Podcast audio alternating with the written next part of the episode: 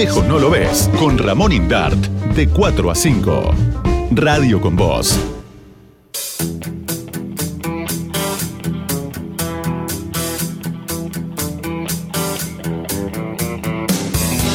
El campo en la ciudad y la sociedad rural que organiza este evento anual, donde si alguna vez lo visitaste, eh, vas a entender de lo que digo, si nunca lo hiciste, hacelo, donde ves desde lo más eh, pintoresco para los chicos, que son los animales, algún tractor, hasta eh, la industria en el campo, laboratorios, todo lo que es la agroindustria, tecnología de punta.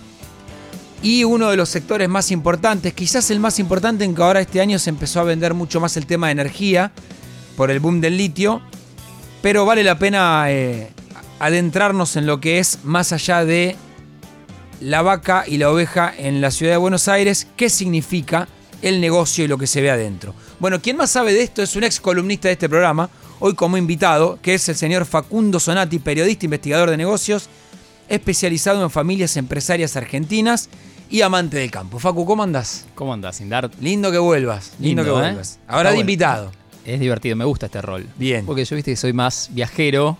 Sí, me gusta venir cada tanto, digamos. Te cansaste de ser pobre y está bien, está muy bien, le hiciste muy bien. Está muy bien. Eh, bueno, eh, ¿estuviste en la rural este año? Sí, obvio, siempre. Bien. Sí, sí, sí. ¿Fuiste como visitante o ya como intermediario? Eh, las dos cosas. Me tocó también moderar paneles, así que estuve ah. no solo con el campo, sino también con otros actores de la economía. ¿Paneles cómo? A partir del J6. Es, son los jóvenes del G6 y estuve ahí como moderador también. ¿Te encontraste con lindos perfiles? Sí, la verdad que si vemos la nueva generación, ya no solo hablamos del campo ahí, estamos abriendo el juego, al menos se renuevan las esperanzas de que el hmm. futuro puede ser un poco más promisorio para la República Argentina, sobre todo porque estos jóvenes tienen claro su rol institucional. Me parece no solamente el rol en el sector privado, sino sobre todo esto de poder dedicar tiempo y energía a construir relaciones de largo plazo desde el punto de vista institucional.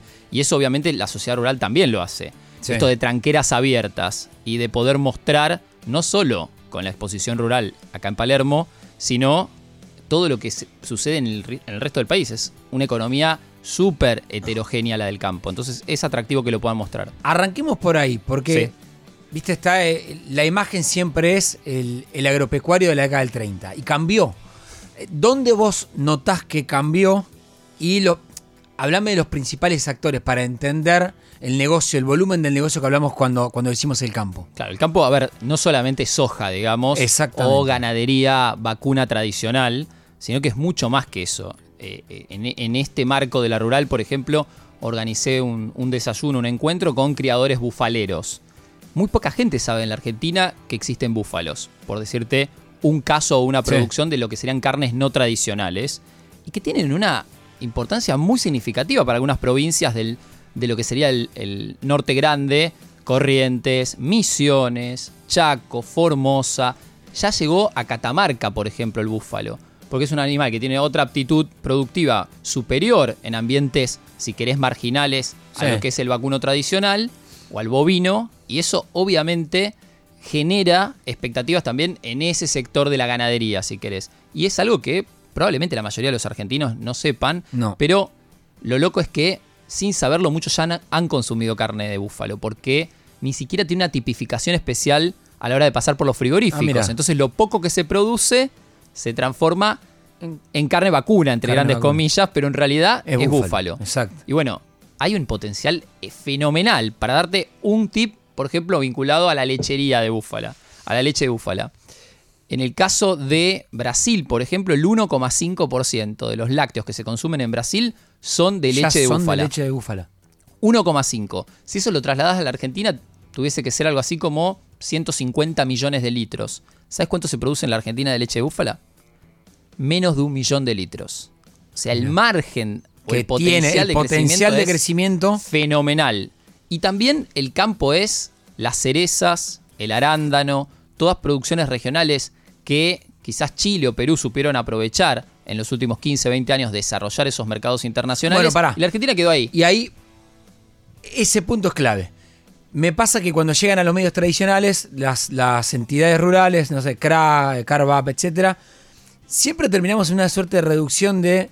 Eh, un reduccionismo de. Eh, em, del tema de retenciones. Ah, o bueno, bueno, entonces, porque el Estado. Ahora, entrar en el negocio, cuando vos lo ves, vos decís, ¿qué falta para ese potencial? Es muy riesgoso para el privado, necesita el apoyo del público, el público no la ve o no tiene los recursos para apoyar al privado. Tenés de todo ahí. Primero, escala. Si mañana China te dice, ah. fantástico, tus cerezas son espectaculares, mejores que las de Chile, necesito 400 containers. Ah, no, pero nosotros producimos 100 por año. Chile produce, no 400, produce 1500 si quiere, ¿entendés? La escala, es fundamental porque la demanda global tiene otra escala, no es la, escala argentina de 46 millones de argentinos, sino que estamos hablando de un planeta de 8 mil millones de, personas. Entonces, ese es un tema, la escala. Otro tema tiene que ver con las retenciones siempre, y vos tocaste en la apertura un tema central que es la llegada de la energía, el litio, la minería en general como un nuevo actor en la escena argentina. Y eso es el mejor aliado que puede tener el campo, porque le van a sacar la presión de generar los dólares solo a un sector, que es el campo. El campo hoy seguramente lo escuchaste esta semana entonces. Sí, en alguna charla en off. Sí. Bienvenido sea que aparezca otro que genere lo, lo empezaron a ver esto. O sea, no es algo malo que la minería empiece a exportar tanto más que el sector agropecuario. Ojalá, dicen ellos, porque eso va a permitir que la presión no esté puesta solo sobre el sector agropecuario y eventualmente, más allá de las propuestas de los distintos candidatos que también pasaron por la rural la semana pasada, lo cierto es que van a poder empezar a bajar las retenciones de mínima y obviamente vos podés equipar de máxima eliminarlas, porque vos podés justamente generar muchos más dólares genuinos con la exportación de gas, de derivados, de litio, de otros minerales. Entonces ahí el campo puede tener otra vez un margen de maniobra mayor para desarrollar estos sectores que te digo que están ahí como en segundas líneas. Eh, eh, en eso demostrar el potencial. Estamos hablando con Facundo Sonati, periodista investigador de negocios, especializado en familias y empresas argentinas, a propósito del tema de la rural. Em, si tenés casos concretos, mejor aún. A ver. Campo e industria. Sí. ¿Son dos sectores que se empiezan a unir para la tecnología? ¿O ya estás viendo, o sea, el sector rural mismo crea esa industria? Hay, hay, por suerte, hay ecosistemas en torno al campo muy interesantes. Conocí hace poco en un, almuerzo, un almuerzo que también organicé en, la provincia de Buenos Aires con criadores porcinos a una, a una familia en particular, un productor en particular, que me puso, digamos, me anotició de algo que yo no tenía en el radar, que es grupos de productores. CREA, que es esta organización, obviamente, que implementa y, acelera, digamos, las transformaciones o los cambios en el campo argentino, que no solamente son inversores de startups de base tecnológica, sino que son lo que se conoce como early adopters. Esos son los primeros que aplican o utilizan esas tecnologías en sus propios establecimientos. Y la verdad que yo no tenía conocimiento. Sea, prueban ellos mismos. Exacto, productores que son inversores, o sea que abren el juego a otros sectores porque le están poniendo unas fichas a la tecnología, pero además prueban esa tecnología primero que nadie la ponen en, práctica y eso obviamente genera un efecto multiplicador y contagioso. ¿Y que hablaban de volumen de inversión para la tecnología? Bueno, en realidad eh, no, no tenía en ese caso el dato puntual, pero el campo es un gran inversión en tecnología. Pensá en la semilla, pensá en la biotecnología que hay detrás de toda la producción agropecuaria convencional, si querés. Más todo lo que tenés en sanidad animal. Pensá que cuando vos comés un plato de, no sé, pechito de cerdo o un asado convencional, digamos, de carne vacuna, o incluso a la mañana te preparas un huevo revuelto. Bueno, detrás de, ese alimento hay sanidad. Tiene que haber una sanidad impecable, de punta. Bueno, la Argentina sigue siendo un referente en el mundo en ese sentido. Viste, escuchaste hablar seguramente de gripe aviar. Sí. Bueno, Argentina no tuvo problemas en ese sentido graves. Estados Unidos tuvo que eliminar un 30% del stock de gallinas ponedoras de huevos por la gripe aviar. Argentina no. O sea, Argentina tiene un estatus sanitario muy bueno en porcinos, en ganadería vacuna, en lechería, y eso tiene que ver con la tecnología y la sanidad que hay detrás, al punto tal que, por ejemplo, el laboratorio veterinario más grande de la Argentina, que es de capitales argentinos, es Biogénesis Vago, sí, que tiene stand brutal en la rural. No, no, impresionante el stand. Impresionante. impresionante. bueno, corrí la semana. Bueno, tiene el banco de vacunas antiaftosa para los Estados Unidos, no solo para la Argentina. Mierda. O sea, estamos hablando de escala global y de pensar la sanidad como una sola salud también, porque esto implica también la salud de los humanos. Entonces, Argentina en eso tiene tecnología de punta, invierte desde hace mucho tiempo y mantiene esos estándares muy a pesar de las tasas de rentabilidad que muchas veces tienen los distintos sectores del campo. Sí. Y cuando vas a las, familias, a las tradicionales, eh, em, ¿cambió mucho? ¿Vendieron? ¿Se achicaron? Eh, no sé, diversificaron? ¿O mantienen el negocio tal cual estaba? Eso es atractivo también porque es otro gran mito. Y si vos eh, te, te, aferrás a los datos más cercanos, que son el censo agropecuario del 2018, la verdad que muestra constantemente un proceso de atomización muy grande, desde, si querés, fines del siglo XIX, cuando la Argentina era el granero del mundo, y ahí sí tenías 30, 40 familias que se repartían en la provincia de Buenos Aires, y que tampoco era así, er, er, había muchos más actores, pero era mucho más concentrado. Bueno, nunca se dejó de avanzar en un proceso de atomización en ese sentido, en lo que tiene que ver con la, propiedad, la propiedad de la tierra. Ahora bien, tenés apellidos históricos, que hace 130, 150 años que siguen produciendo y muy bien, muchos de bajo perfil. Acá hablamos siempre de Grobocopatel. ¿Sabes la cantidad de productores más grandes que, que Grobocopatel que hay en la Argentina? Sí, está pasa lleno. que como Grobo quiso levantar la cabeza. Que no está mal. No. No está mal. Pero digo. Pero lo hizo solo, quizás. Y yo lo he hablado con otros productores. Y me dicen, no, no, ya tenemos a Grobo, que hable él. A mí déjame acá, en las sombras. Y yo no sé si eso es bueno o malo para el mensaje que da el sector agropecuario a toda la comunidad, pero... Mi opinión personal es que es malo, pero cuidan su quintita. Exacto, que son varias decenas de miles de hectáreas, te cuento. Sigue habiendo grandes productores. No es que no hay terratenientes, hay grandes productores en la Argentina, pero está más atomizado y hoy un pequeño productor de 300, de 500, de 800 hectáreas en la provincia de Córdoba puede agregarle valor montando una granja porcina, por ejemplo. Y eso también está pasando. Imagínate si no hubiese retenciones ese 33% en los ingresos que le sacan a la soja al productor, porque el, que más lo sufre es el productor. Que invertir. Claro, imagínate el nivel de reinversión que puede tener ese productor si no tiene retenciones. Fenomenal. O sea, otro sería el panorama y eso es el desafío que tiene el campo. Avanzar en la cadena, integrarse más eh, en lo que tiene que ver con la industria y, y eso es el gran desafío siempre atado a lo que pasa con la macroeconomía, con a ver, financiamiento. Hablaba también en la rural sobre el financiamiento.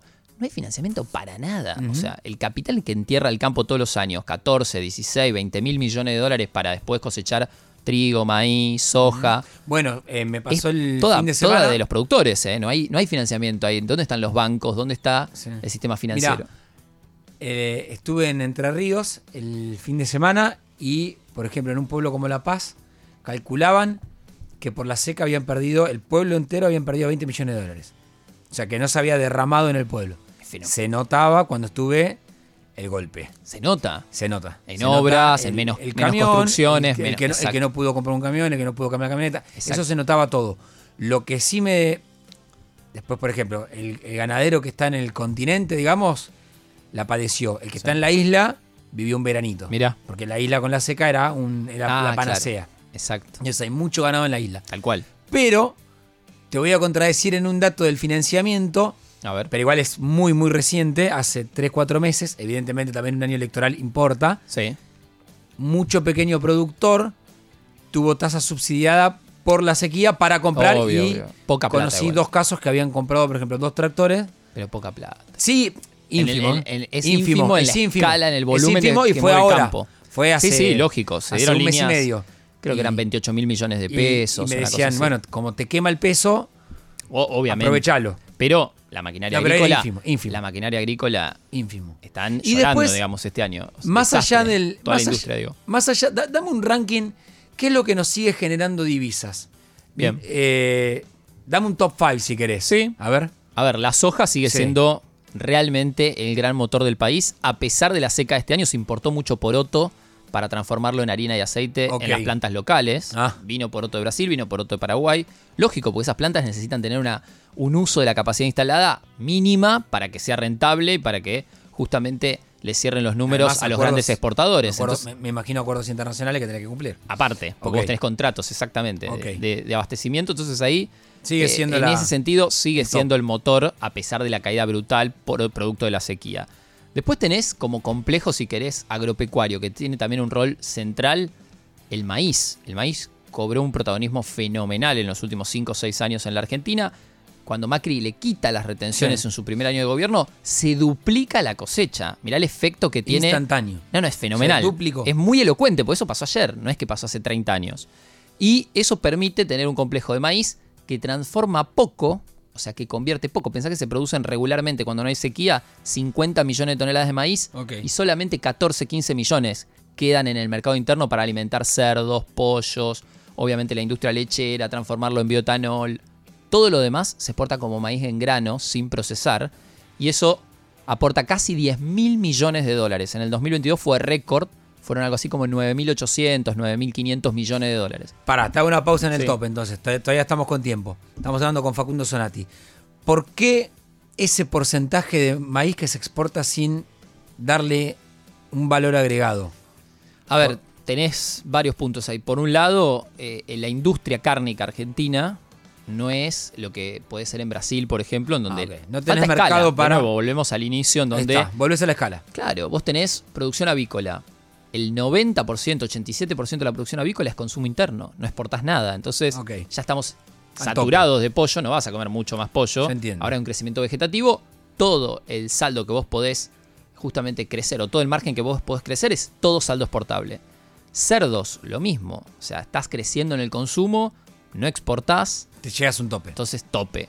Está bien, eh, se lechería lo mismo, bueno, biotanol ni hablar. Vuelvo al top. ¿Dijiste trigo? Sí, dije en realidad no, dijiste maíz, soja, maíz. Sí. Después más atrás, ahí aparece compitiendo cabeza a cabeza, si querés, el complejo triguero. Ahí si metes la cebada, sube obviamente rápido a, ese tercer puesto, pero también tenés la carne vacuna, que gracias a los precios internacionales y de nuevo, a pesar de no aprovechar todo el potencial, la carne vacuna aporta un número importante siempre si hablamos solo del sector agropecuario. Que va a subir mucho estos días, sépanlo.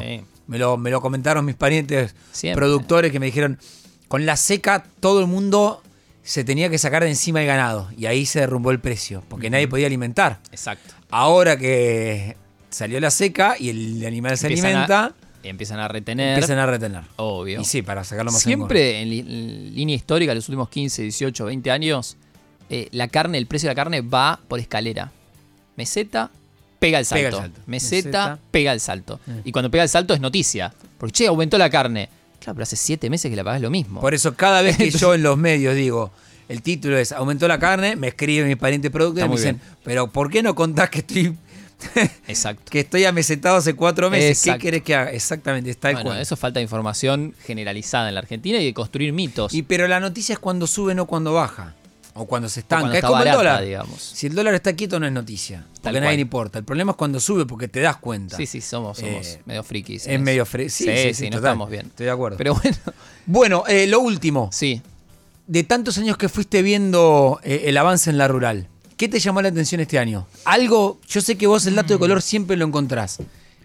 Sí, a mí. O, eh, que no te gustó. No, bueno, yo, yo siempre soy bastante crítico. O sea, a mí me parece muy repetitivo. Sí, Los stands están siempre en el mismo lugar. ¿Por qué no? Es algo mínimo que le generas un dinamismo diferente a, al yo a veces público. Pensaba, mandame un predio, salí de ahí, andaste a Escobar. También. Hacete un predio gigante. También. No entran. En Cañuelas, yo entiendo la tradición, pero no entran. No, claro. Pero bueno. Eh, y punto a favor para las provincias. No sé si tuviste la oportunidad de recorrer los stands de las provincias.